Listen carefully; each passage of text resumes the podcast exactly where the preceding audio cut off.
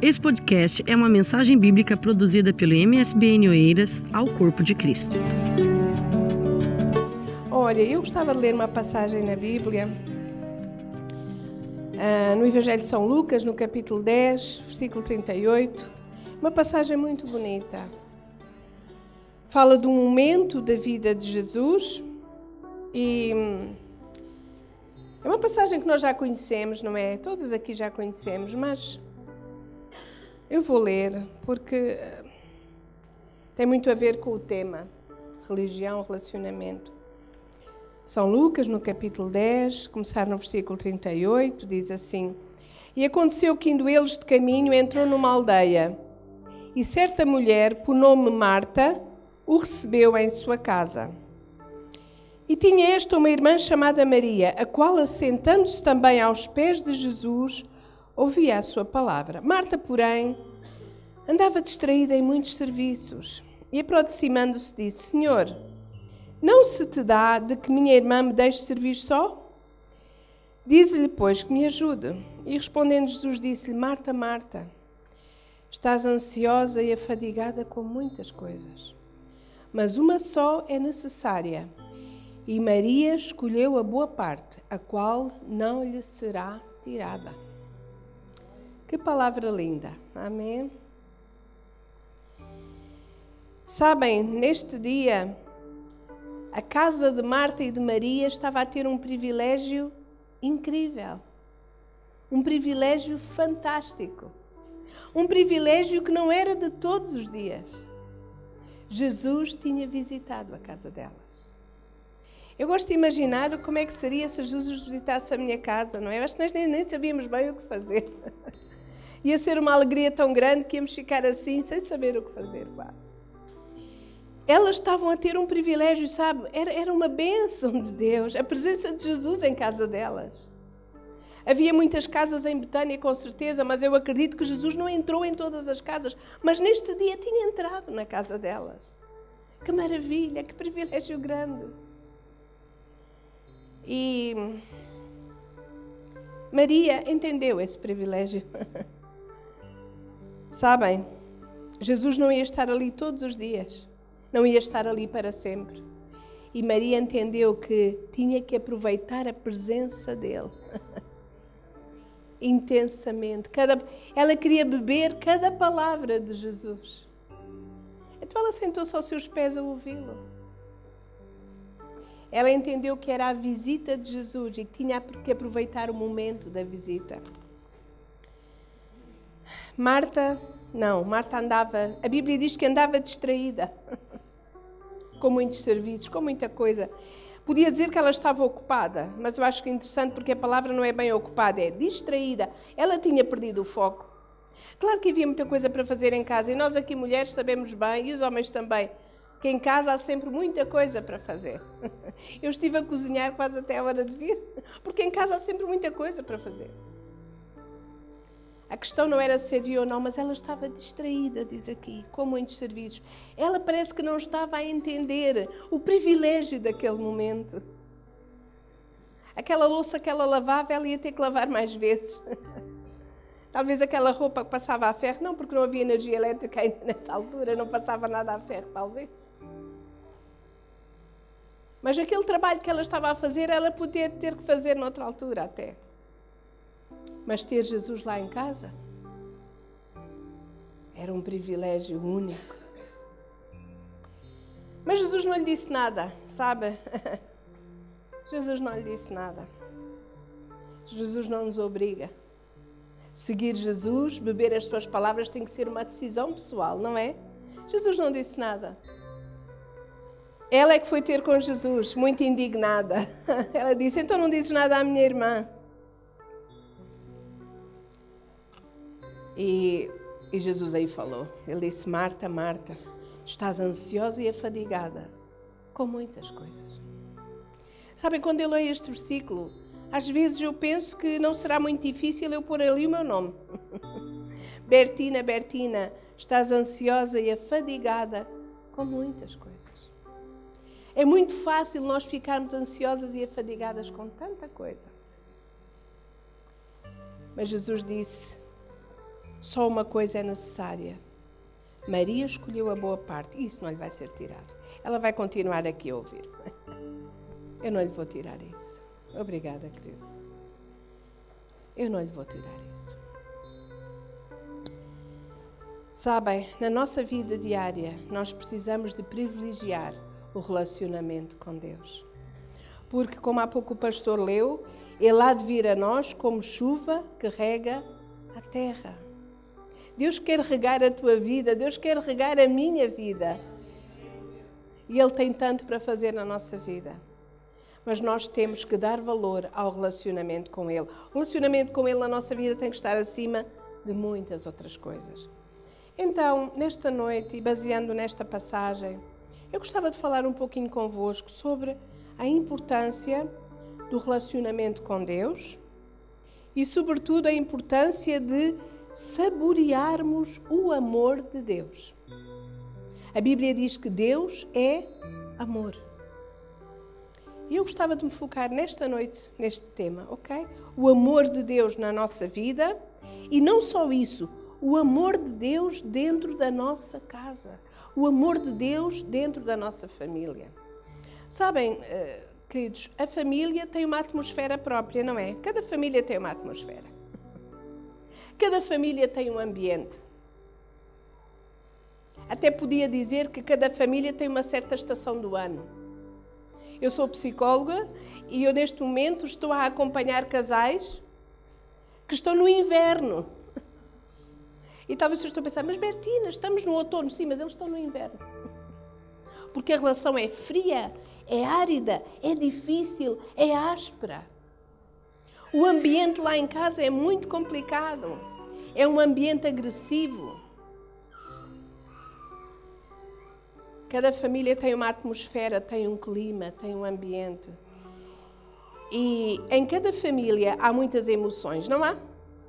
Nós vivemos tantas emoções na família. Olha, se eu agora começasse ali pelos irmãos, começasse por cada um e corresse cada um e eu perguntasse assim: contem-me um momento na, nossa, na vossa família que foi de grande emoção.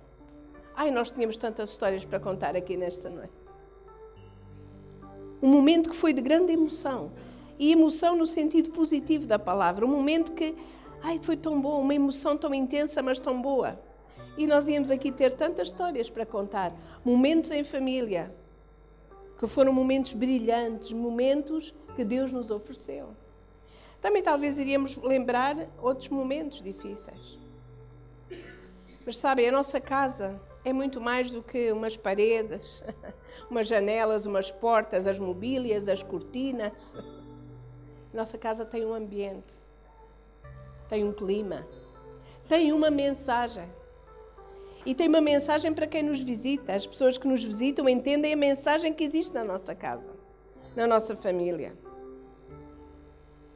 Eu lembro-me na minha família de momentos que foram tão brilhantes.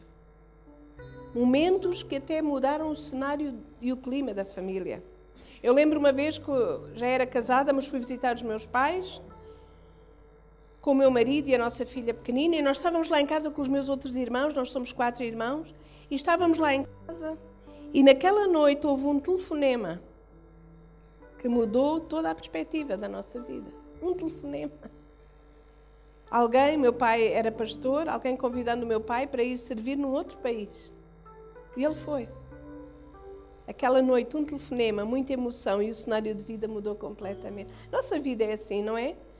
as coisas mudam e vivemos emoções dentro da família. E eu gostava de falar hoje convosco um pouco sobre isto, as emoções na família e o amor de Deus na família, o relacionamento com Deus na família, saborearmos o amor de Deus na nossa família, porque sabem, há pouco estava aqui a dizer religião versus relacionamento. É tão fácil nós dizermos eu tenho uma religião.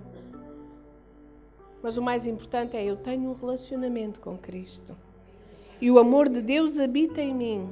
E sabem, quando o amor de Deus habita em nós, é tão abundante.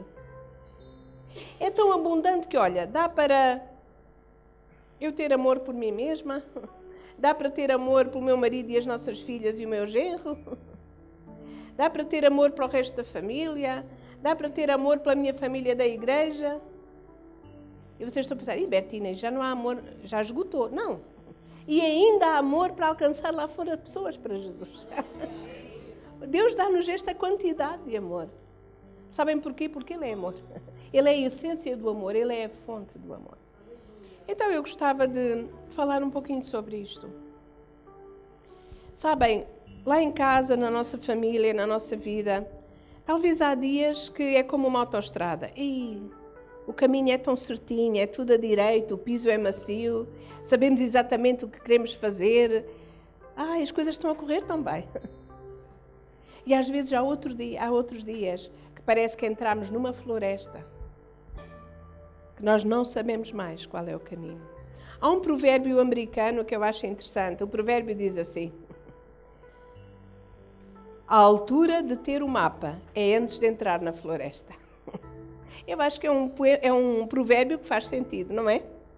A altura de ter o mapa é antes de entrar na floresta. Mas eu quero vos dizer que na nossa vida, às vezes, de repente, nós vemos-nos numa floresta que nos apanhou de surpresa e nós não temos o mapa. A vida, olha, nós não sabemos o que é o dia da manhã, depois da manhã, nós não sabemos. E às vezes somos apanhados de surpresa por situações que são como que uma floresta. Dúvidas, dilemas, ambivalências, confusão, medos, expectativa. Eu neste momento estou a acompanhar em consulta três mulheres viúvas que enviuvaram agora por estes dias. Mulheres jovens. Eu estou a caminhar com elas em cada consulta. A vida de repente deu uma volta tão grande. E elas estão a tentar ajustar-se a uma vida tão diferente. É uma floresta de sentimentos. Elas vêm-me falar de tanta coisa, Bertina, isto e aquilo, e agora como é que eu lido com aquilo? E às vezes sinto isto, e às vezes sinto aquilo uma verdadeira floresta de emoções. Um tempo tão difícil. E às vezes nós não temos um mapa para, para a floresta. Mas eu quero vos dizer que Deus está lá sempre. E Ele tem o um mapa para todas as situações. Não há situação nenhuma na tua vida ou na minha para a qual Deus não tenha um mapa. Deus sabe sempre qual é o caminho. E a nossa, o, nosso, o desafio que Ele coloca a nós é conhecermos e prosseguirmos em conhecer ao Senhor, como já ouvimos esta noite, e buscarmos o Senhor para que Ele nos vá mostrando esse caminho. E às vezes Ele não mostra tudo num dia só, eu devo-vos dizer. Ele vai mostrando, não é? Ele vai mostrando. Então, queridas, queridas e queridos, vamos lá então entrar no tema do amor. Pode ser, é um tema interessante, não é? Eu gosto muito. gosto muito de falar de amor. O que é que será o amor? Relacionamento com Deus envolve o amor. Sabem, os poetas, com toda a sua sensibilidade, com toda a destreza que eles têm a usar as palavras, não é? Os poetas sabem muito bem usar as palavras. Mas mesmo eles, com toda a sua sensibilidade e a destreza para usar palavras, os poetas têm-se visto aflitos para definir o amor. Não é? O próprio Camões, ele tem um soneto dizer o que é o amor, não é? O amor é fogo que arde sem se ver. É ferida que dói e não se sente. É um contentamento descontente. Ele vê-se aflito para definir o que é o amor. O que é o amor. Sabem, às vezes, quando nós olhamos à nossa volta, nós percebemos que a palavra amor é usada repetidamente, não é? A palavra amor é usada e usada e usada e usada e usada e usada. Sabe, é usada tantas vezes. Nas nossas conversas nós usamos a palavra amor. Na literatura, nós pegamos num livro, então se for um romance, tem lá a palavra amor muitas vezes. Se nós virmos um filme, o filme tem a palavra amor muitas vezes, uma telenovela. Uma canção, as canções falam tanto de amor. Até aqueles cartõezinhos que nós às vezes oferecemos umas às outras com uma frase bonita, muitas vezes a palavra amor entra lá. Até a palavra pregada nas igrejas, tanta vez que a palavra amor é dita. Então a palavra amor anda aqui às voltas. E às vezes pode acontecer que fala-se tanto de amor que a palavra amor já seja assim uma palavra que parece um bocadinho gasta, sabe? Parece que já perdeu o sentido, porque já, já se usou tantas vezes. Faz lembrar aquela camisola, não é? Que nós já lavamos tantas vezes na máquina, já andou tantas vezes às voltas na máquina que, olha, já está cheia de borbotos, a cor já não é bem a mesma, já perdeu a definição da forma, já está velha. porque ela já deu tantas voltas na máquina a ser lavada. E às vezes a palavra amor podemos correr o risco de achar que é uma palavra gasta, que as pessoas já usam às vezes de uma maneira quase banal, de uma maneira pouco refletida. E eu quero dizer uma coisa: se o pastor aqui um dia nos propusesse irmos aí pela rua fazer um inquérito às pessoas e perguntar a cada pessoa aqui em Oeiras o que é que significa a palavra amor, nós íamos ter muitas respostas diferentes, não era? Mas eu fico a pensar que talvez nós tivéssemos pessoas, talvez nós encontrássemos pessoas que nos iriam dizer assim: amor? Amor não existe. O amor é uma coisa que já não existe. Não, isso, amor, isso não existe. Pessoas desencantadas com a vida, pessoas decepcionadas com a vida, que já nem acreditam que exista o amor. Então o amor existe ou não existe? O amor existe porque a Bíblia fala dele. E a Bíblia contém toda a verdade. O amor existe. O amor é a essência da vida. O amor é a essência de Deus, porque a Bíblia diz que Deus é amor. O amor é a expressão máxima do cristianismo. O amor é a excelência. A Bíblia diz-nos, Jesus disse, que o amor é o distintivo do discípulo. Já leram isso? É isso que nos vai identificar como discípulos, é o amor. Então, o amor existe. O amor existe. Sabem, Há dias eu estava a ouvir alguém que dizia que o amor é fosco. Sabe o que é fosco? Não tem brilho. Não tem brilho. Não tem glamour. Não tem esplendor. É fosco. Alguém dizia que o amor não é aquela. Não dá nas vistas. Não desfila na passarela toda a gente a olhar e a aplaudir. Eu estava a ouvir aquilo Estava a pensar, porque de facto o amor, muitas vezes, sabe qual é o formato do amor? O amor muitas vezes não tem brilho mesmo. O amor muitas vezes expressa-se numa manjedoura mal iluminada. O amor muitas vezes tem o formato de uma cruz no alto do monte. O amor muitas vezes tem o formato de uma crua de espinhos.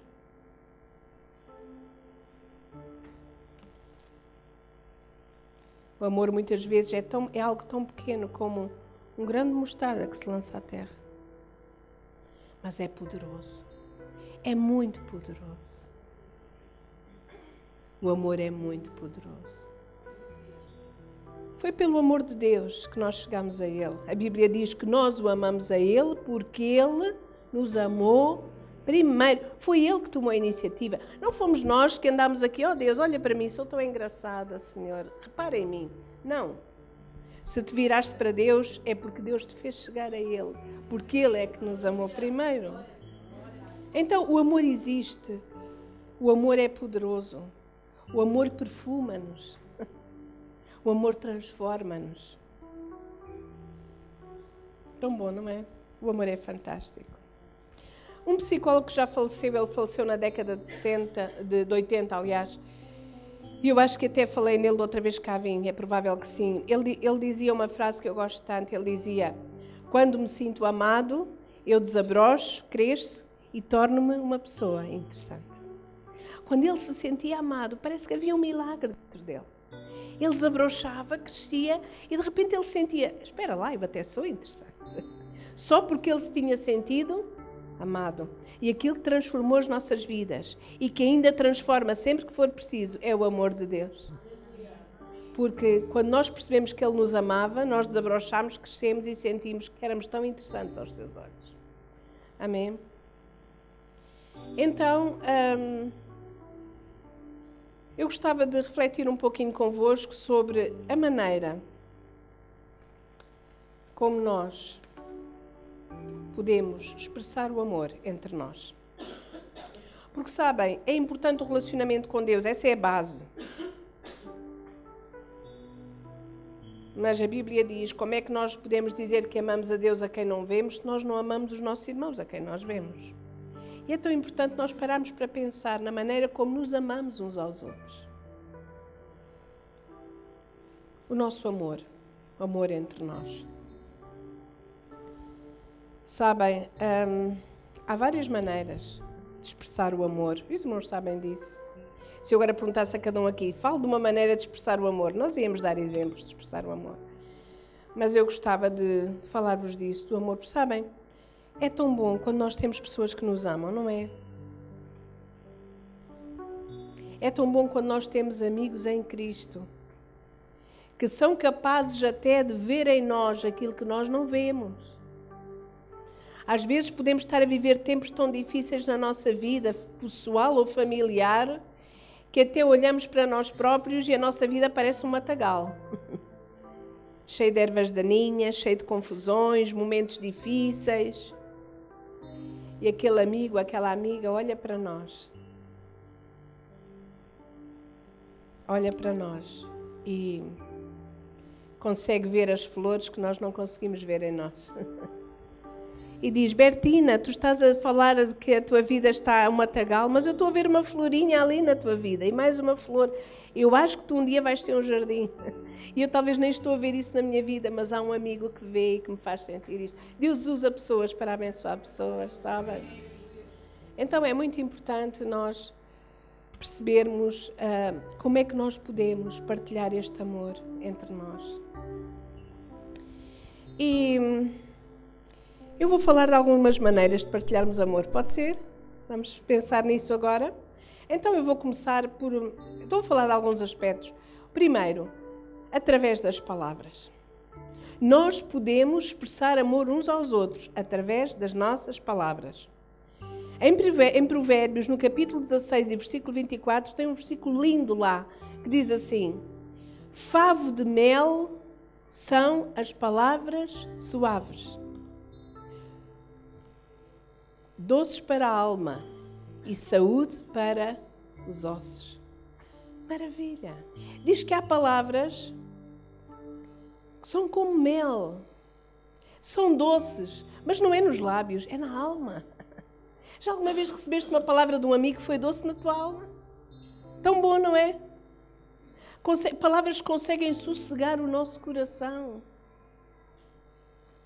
E diz que são saúde para os ossos, fortalecem-nos. De repente nós sentimos forças renovadas por causa de palavras dirigidas pelo Senhor, ditas através de alguém. E sabem, muitas vezes estas palavras, elas desenham um caminho na nossa alma. Às vezes nós não sabemos qual é o caminho, por onde, o que é que havemos de fazer, que decisão havemos de tomar.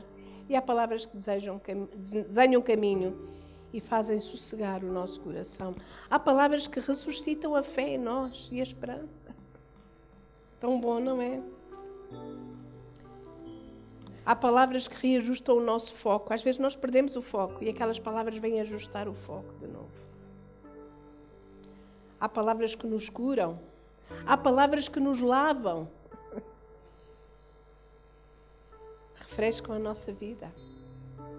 Há palavras que nos libertam.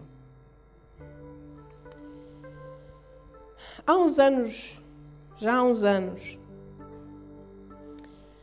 uma das, minhas, uma das nossas filhas, nós temos duas filhas, e uma das nossas filhas passou por um tempo muito difícil, muito duro. Eu acho que foi o tempo mais difícil da vida dela. E naquela altura eu ia trabalhar, porque temos de trabalhar, não é, queridas? Tem que ser, dar jeito. Mas sabem, eu estava no local, no meu local de trabalho, com a minha mente lá, porque a mente convém estar lá, não é? Se no trabalho não sai bem. A minha mente estava no meu local de trabalho, mas o meu coração estava com a minha filha lá em casa. Quem é que aqui já experimentou fazer isso? A mente está no trabalho, mas o coração está noutro sítio. E nós somos capazes de coisas fantásticas. A mente num lado e o coração no outro. A mente convém que esteja no trabalho para as coisas saírem bem, senão depois somos despedidos, é pior ainda. E naquela altura eu estava no meu trabalho, a mente estava lá, mas o meu coração estava com a minha filha em casa. E eu lembro-me que estava a trabalhar e de repente Deus trouxe um versículo à minha mente, uma passagem bíblica. E, e quando eu cheguei a casa nesse dia, depois do trabalho, eu disse à minha filha: Filha, Eu tenho uma palavra de Deus para ti. Ela ficou tão contente: Mãe, tens uma palavra para mim. O rosto dela iluminou-se. Eu disse: Tenho, filha. E eu disse: Li-lhe o versículo. Sabem, queridos, quando não soubermos como ajudar alguém, quando não tivermos as palavras certas, vamos oferecer a palavra de Deus. Porque com a palavra de Deus nunca nos enganamos. Nunca. Há muitas situações em que, queridas quando, e queridos, quando é que vos aconteceu, já vos aconteceu alguma vez, quererem ajudar alguém, mas não saber o que dizer? Muitas vezes. Muitas vezes. Se não sabes o que dizer, também não digas uma coisa qualquer, sabem? Porque palavras erradas podem estragar ainda mais. Vai à palavra de Deus, pede, Senhor, dá-me uma palavra para aquele meu amigo, para aquela minha amiga. O Senhor vai dar, oferece. Porque a palavra de Deus é viva e eficaz. E naquele dia a minha filha ficou tão feliz e ela sublinhou na Bíblia dela aquele versículo que eu dei. Então no dia seguinte, cheguei a casa, filha, tenho outro versículo para ti. Mãe, tens outro? Tenho e dei-lhe outro, e fui alimentando a vida daquela menina com a palavra de Deus. Ela ainda hoje fala nesse tempo, um tempo muito duro, mas em que ela experimentou também muita coisa de Deus. E lembro-me que houve um dia que eu tive mais trabalho lá onde eu, pronto, estava mais ocupada lá no meu trabalho, e nem, nem me lembrei de um versículo para ela. E quando eu cheguei a casa, ela é que veio ter comigo, mãe, trazes algum versículo para mim?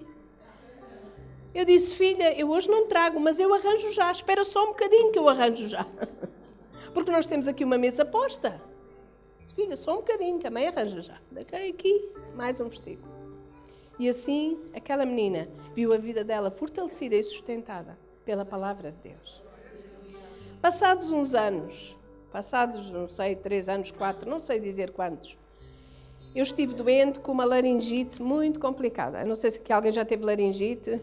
Espero que se não tiveram que não tenham mesmo, porque muito difícil. Então eu tinha espasmos na laringe que era horrível. E perdia a voz, não falava, não tinha voz. Eu, e, e, sabem, no meu trabalho a voz é um instrumento que eu preciso usar, não é? muito complicado. Por isso é que eu agradeci muito quando ali o irmão veio trazer a aguinha, porque às vezes a voz corta, eu, mas bebo água e depois fica tudo bem. mas foi a partir daí. E eu estava na cama, eu não podia falar. Os amigos do meu marido brincavam com eles. E agora a tua esposa não fala. Agora. Eles brincavam, né? Agora estás bem, não, não tens que ouvir a tua esposa. E eu queria dar-lhes a resposta à letra, mas eu não podia falar. Então eu só olhava, enfim. Nem falar, nem rir, nem tossir, nem, enfim. Estava tudo comprometido. Foi um tempo muito difícil, emagreci imenso e. Um tempo muito duro mesmo. E um dia eu estava lá na cama e essa minha filha entrou no quarto e ela disse: Mãe, eu tenho um versículo para ti. Tão bom, não é, queridos? Quando nós alimentamos a nossa família com a palavra de Deus, depois um dia eles também vão ter palavra para nós. E foi tão bom. Eu disse, eu disse não que eu não podia falar, mas ela mostrou-me, seu filho. Eu pensei para mim, ó oh Deus, agora é ela que tem palavra tua para a minha vida. Vamos partilhar a palavra de Deus entre nós. Aí estamos sempre certos. E sabem, Deus pode usar qualquer pessoa para te trazer as palavras certas. Olha, pode ser um amigo próximo. Nós temos aqueles amigos e aquelas amigas que olham para o nosso rosto e já estão a perceber um monte de coisas, não é verdade? Porque já nos conhecem tão bem. E são pessoas que às vezes têm a palavra de Deus para nós. Mas também às vezes acontece ser aquele amigo de há pouco tempo, talvez ainda nem nos conhece bem, mas olhou nos nossos olhos e entendeu a nossa solidão. E aquele amigo que nos conhece mal tem uma palavra de Deus para nós. Ele até pode nem saber que é uma palavra de Deus, mas é porque ele diz alguma coisa que abençoa a nossa alma. Deus usa quem Ele quer, como Ele quer, da maneira que Ele quer. Eu quero, olha, até vou mais longe. Deus é capaz de usar pessoas que nós nem conhecemos. Ai, Bertina, agora exageraste um bocadinho. Os irmãos estão a pensar. Alguém que nós não conhecemos. Eu vou-vos contar uma história verdadeira. Deus usou alguém na minha vida que eu nunca conheci, nem virei nunca a conhecer. Mas Deus usou para me proteger. Há coisas fantásticas que Deus faz. Deus trabalha como Ele quer.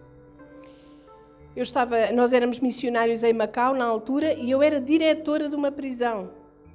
Uma prisão com cerca de 800 homens presos, com quase 300 guardas prisionais, uma prisão muito grande. E como diretora, queridas, olha, eu não parava os dias ali, era trabalhar, trabalhar, trabalhar, trabalhar, era. Nem dá para explicar. e há um dia que eu recebo uma carta anónima de um recluso, de um preso. Sabem que naquela prisão cada piso tinha a sua caixinha do correio e os reclusos escreviam cartas e punham lá na caixa. E havia um senhor que passava pelas caixas, tirava e trazia. E distribuía pelos técnicos. E as cartas que eram para mim, ele trazia para mim. E no meio daquelas cartas vinha uma carta anónima do bloco 7, piso 3. Aquela prisão tinha vários blocos e o bloco 7 era conhecido como a zona de máxima segurança. Ali estavam presos homens condenados a penas que iam dos 10 aos 25 anos de prisão. Eram as penas mais longas. E a carta vinha desse piso. Era uma carta escrita em chinês, porque a prisão era em Macau e os, aqueles reclusos, a maioria eram chineses. Era uma carta anónima. Talvez os irmãos estejam a pensar, Bertina era anónima, então não se dá importância. Não. Numa prisão, às vezes as cartas anónimas são as que dizem as maiores verdades, entendem? Porque não põe lá o nome, pronto.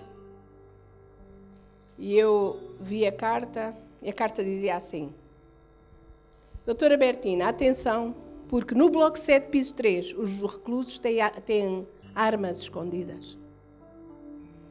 E eu li aquilo, ui. Chamei o chefe de guardas e disse: Olha, vão imediatamente ao bloco 7, piso 3, leve mais alguns guardas e passem em revista aquele piso, por favor. Eles foram lá a correr, olha, trouxeram tanta coisa. Barras de ferro enormes, facas feitas pelos reclusos, com as asas das marmitas onde eles comem, eles afiavam aquilo e depois faziam do, dos isqueiros, faziam o cabo da faca. Eles, eles, tempo têm eles, não é? Para inventar. Facas, muita coisa. Olha, tanta coisa. Os guardas trouxeram, puseram aquilo em cima da minha secretária, era um arsenal autêntico. Fizemos um auto para a Polícia Judiciária, mandámos para a Polícia Judiciária, era o que se tinha a fazer nessa altura. E eu pensei que horror o que para ali estava. E nós não tínhamos feito ideia nenhuma. Isto foi no dia 23 de dezembro. No dia 25 de dezembro, era dia de Natal, estava em casa, era feriado.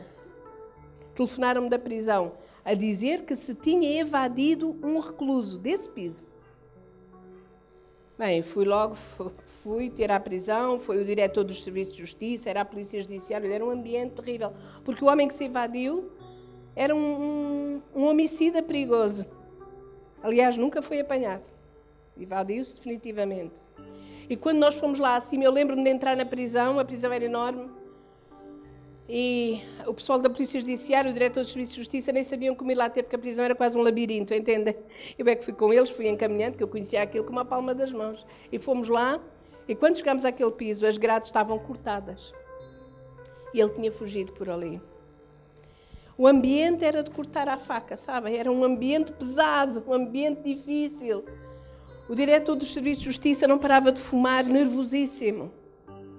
E às tantas ele olhou para mim com uma expressão muito, muito dura, muito séria. Ele disse: Doutora Bertina, quando é que foi a última vez que passou revista a este piso? Eu disse: Foi anteontem. E o meu nome ficou limpinho no processo. Porque dois dias antes eu tinha mandado passar revista. Não houve problema. Nem fui chamada para interrogatório nem nada. A pergunta foi: quando é que foi a última vez? Porque se eu tivesse dito, ai, já nem sei quando é que foi a última vez, queridos, ia cair em cima de mim. E Deus sabe, não era por descuido, mas o trabalho era tanto que. E aquele homem com aquela carta anónima, ele protegeu a minha vida. E sabem, eu nunca saberei quem foi aquele homem. Até hoje eu não sei quem foi. Eu estou-lhe eternamente grata, mas eu nunca tive como agradecer, porque até hoje eu não sei quem foi. Mas foi alguém que Deus tocou o coração para escrever uma carta para mim. Deus pode usar na tua vida pessoas que tu nem conheces mas para proteger a tua vida, para falar ao teu coração. Sabes porquê? Porque Ele te ama. E porque Ele nos ama, Ele pode usar qualquer pessoa. As palavras daquela carta foram proteção para a minha vida. Eu nem sei o que é que teria acontecido se não tivesse havido aquela carta. Quando perguntassem isso, eu dissesse, ah, não sei quando é que foi a última vez. Ih, nem sei. Ia haver um processo disciplinar, eu nem sei. Mas Deus protegeu, usou aquele homem. Um homem que eu não sei quem é, ainda hoje eu não sei quem foi. Mas foi alguém usado pelo Senhor. Sabem, outra maneira de nós amarmos, eu estou a falar das palavras, esta, agora foram palavras escritas, não é? Uma carta anónima também são palavras, mas são escritas. E com caracteres chineses. Mas a mensagem, a mensagem foi preciosa. Outra maneira de nós nos amarmos é através do olhar. Sabem, há olhares que nos cativam, há olhares que nos desprezam, há olhares que nos constroem, há olhares que nos, nos destroem. Há olhares que nos convidam, há olhares que nos afastam, há olhares que nos valorizam e há olhares que nos menosprezam. Mas na Bíblia nós vemos tantas vezes Jesus amar com o olhar. Há uma passagem, quando é aquela passagem do mancebo rico, diz lá: E Jesus olhando, o amou. Um olhar cheio de amor. Há outra passagem, eu estou, irmã, queridas, não estou a ir ler, senão depois não dá tempo, está bem? Mas está escrito. Há outra passagem em que diz que Jesus, quando olhou a multidão, diz que moveu-se de íntima compaixão, porque eram como ovelhas desgarradas e errantes que não têm pastor. Então, Jesus olhou para a multidão e aquele olhar era um olhar cheio de amor. Há uma passagem na Bíblia muito bonita sobre esta questão do olhar dois irmãos gêmeos, Jacó e Esaú. Lembram-se deles? Esaú quis matar Jacó, lembram-se disso? Ele queria matar Jacó e Jacó teve que fugir. E uns anos mais tarde, Jacó volta, cheio de medo. Ele vem com a sua grande família, que Jacó tinha uma família muito grande, vem com os seus gados, vem com os seus servos e ele vem na direção da sua terra. Entretanto, alguém vai avisar o irmão: Olha, Isaú, teu irmão Jacó está a vir. E Jacó pensa: bom, meu irmão Isaú agora vai ter a oportunidade dele de me matar. E Jacó vai cheio de medo, a pensar se não será aquele o último dia da vida dele. E ele, ele pensa: o que é que eu hei de fazer? Então ele prepara umas prendas para Esaú e pede a alguém que vá à frente levar-lhe umas prendas a ver se consegue apaziguar o seu coração. Depois, ele arranja outra estratégia. Ele diz: Olha, vamos dividir em dois grupos e vamos afastados. Porque se ele vier e matar um grupo, pelo menos o outro grupo foge. Entretanto, dizem a Jacó: Olha, o teu irmão vem e traz com ele 400 homens. Ele traz uma espécie de um exército. Jacó fica aterrorizado. Mas quando finalmente Isaú chega junto de Jacó, a Bíblia diz que eles se abraçaram, beijaram-se e choraram. Houve ali reconciliação entre os irmãos gêmeos. E Jacó está tão emocionado, porque o irmão não tinha, o irmão podia tê-lo assassinado ali. Ficava ali, morto.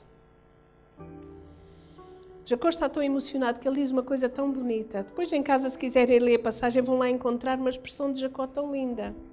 Jacó diz assim a Isaú: Olha, Isaú, ver o teu rosto foi como ver o rosto de Deus. Eu acho que essa expressão não é porque Isaú era tão lindo, tão lindo, tão lindo que parecia Deus. Não. A Bíblia não diz se era lindo ou feio. Diz alguns traços físicos dele, sim mas não sabemos se seria bonito ou não. Mas não é isso que Jacó está a querer dizer. Jacó, eu acho que o que ele quer dizer é quando ele viu o rosto de Isaú, no rosto de Isaú, ao olhar de Isaú, ao receber o olhar de Isaú, ele percebeu ali graça, perdão, misericórdia, reconciliação. Ele percebeu no rosto de Isaú expressão do amor de Deus. Queridos, é tão bom quando nós nos olhamos uns para os outros e no nosso olhar nós podemos ver graça de Deus. Não é tão bom ver a paz de Deus no olhar de um irmão, de uma irmã, lá em casa, na nossa família. Num olhar nós percebermos carinho de Deus, percebermos graça, percebermos o alento de Deus, a força de Deus num olhar. Vamos amar com o olhar. Ah, Bertina, nunca tinha pensado nisso. Pois não, então pense lá. com palavras e com olhar. Olha, vou-vos falar de outra maneira de nós amarmos. Perdoando. O perdão é uma grande expressão de amor, ou não? Olha, eu não sei se nesta sala há aqui pessoas que namoram, que ainda não casaram. Se calhar há, eu não sei, não conheço. Mas se há aqui alguém que namora, eu vou deixar um recado. Pode ser? vou deixar um recado. Guarda. Será, Bertina, não preciso dele hoje? Guarda. Olha, se namoras e ainda nunca tiveste que perdoar a tua namorada ou o teu namorado, não é?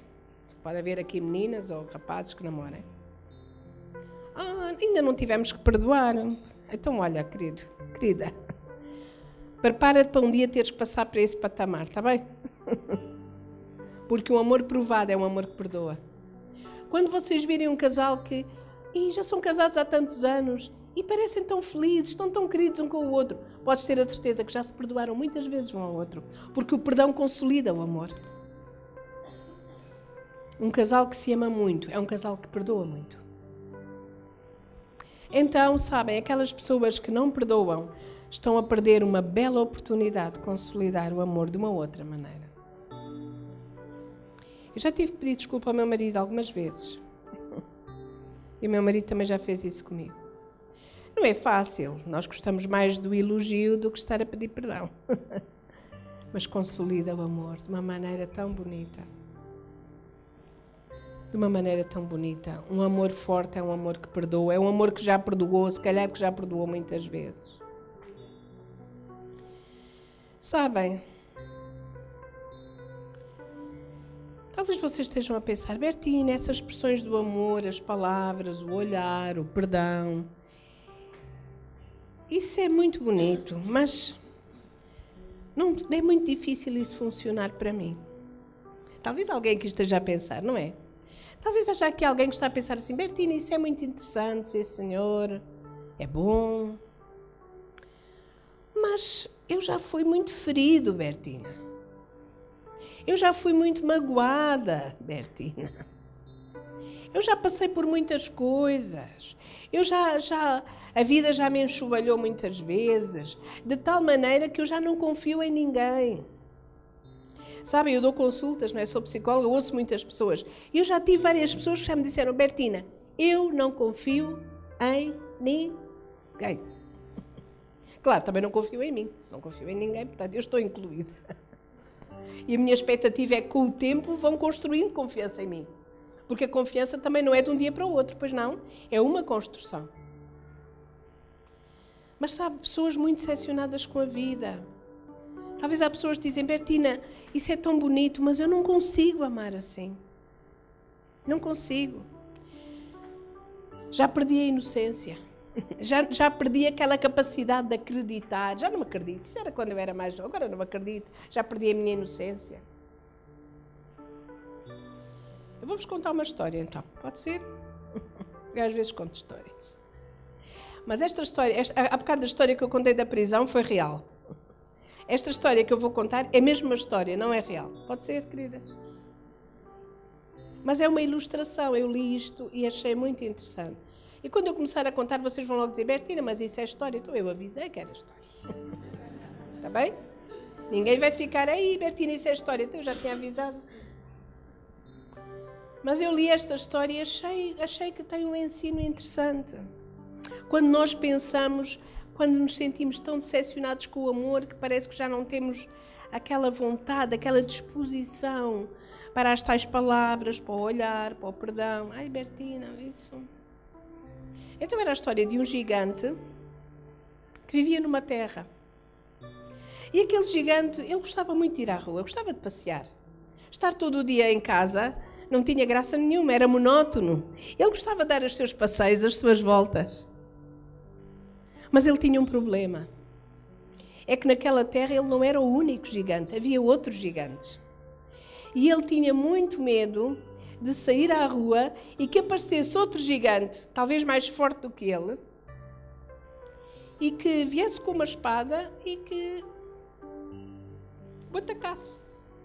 O atacasse com uma espada, lhe furasse o coração e ele morria.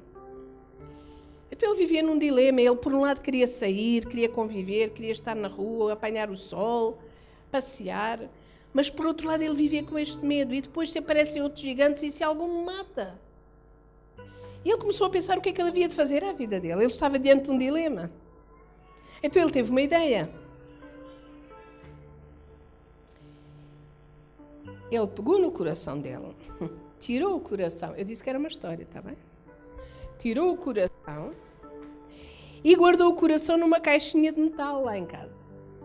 E depois saiu à rua, descansado da vida, porque assim já ninguém o ia matar, porque ele ia para a rua sem coração. Então ele andava na rua descansado da vida. Agora já ninguém matava, ele tinha deixado o coração em casa, numa caixinha de metal. Só que depois houve um problema. Ele andava pela rua, mas ele não tinha coração. Ele não tinha emoção. Ele não tinha sorriso. Também não tinha lágrimas. Ele não tinha amor. Ele não tinha compaixão. Ele não sentia. Ele não sentia nada sobre ninguém. Ele andava descansado porque assim ninguém o matava. Mas ele andava sem coração.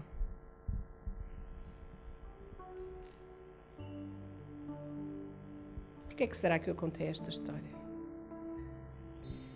É porque às vezes nós corremos o risco de, porque já fomos magoados na vida, nós pusemos o coração numa caixinha lá em casa. E agora andamos aí sem coração. Entende o que eu quero dizer? Não damos confiança a ninguém. Não queremos sorrir muito para não dar confiança. Não queremos mostrar os nossos sentimentos. Não somos capazes de, de deitar uma lágrima a, a conversar com alguém. Ninguém pode conhecer as nossas áreas frágeis. O coração ficou em casa. E andamos por aí na vida, feitos metálicos, como se andássemos com um elmo. Sabe o que é um elmo? Né? O elmo é aquela, tipo aquela, não é bem um capacete, mas é aquela armadura metálica que se usava de antes, não é? Os guerreiros, em metal. Parece que andamos aí com elmo, com um rosto metálico.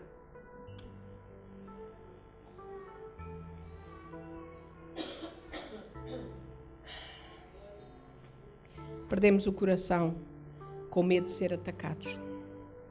Sabem, há um versículo na Bíblia que eu antes passava por ele a correr. Há algum versículo que vocês já passaram pelo versículo a correr? Há versículos que nós passamos por lá, sentamos, até fazemos lá um piquenique e tudo. E este versículo, até me vou sentar aqui, porque este versículo tem um significado tão profundo que eu vou ficar aqui em contemplação. Mas há versículos que nós passamos a correr porque nos incomodam. E havia um, há um versículo que eu já vou dizer qual é, aqui na Bíblia, quando eu passava por ele, passava bem a correr.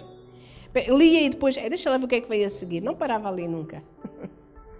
Porque o versículo diz assim: são palavras de Jesus. Ele diz assim: se alguém te ferir numa face, oferece-lhe a outra. Oh Senhor, qual é o versículo a seguir? Vamos, vamos andar a correr.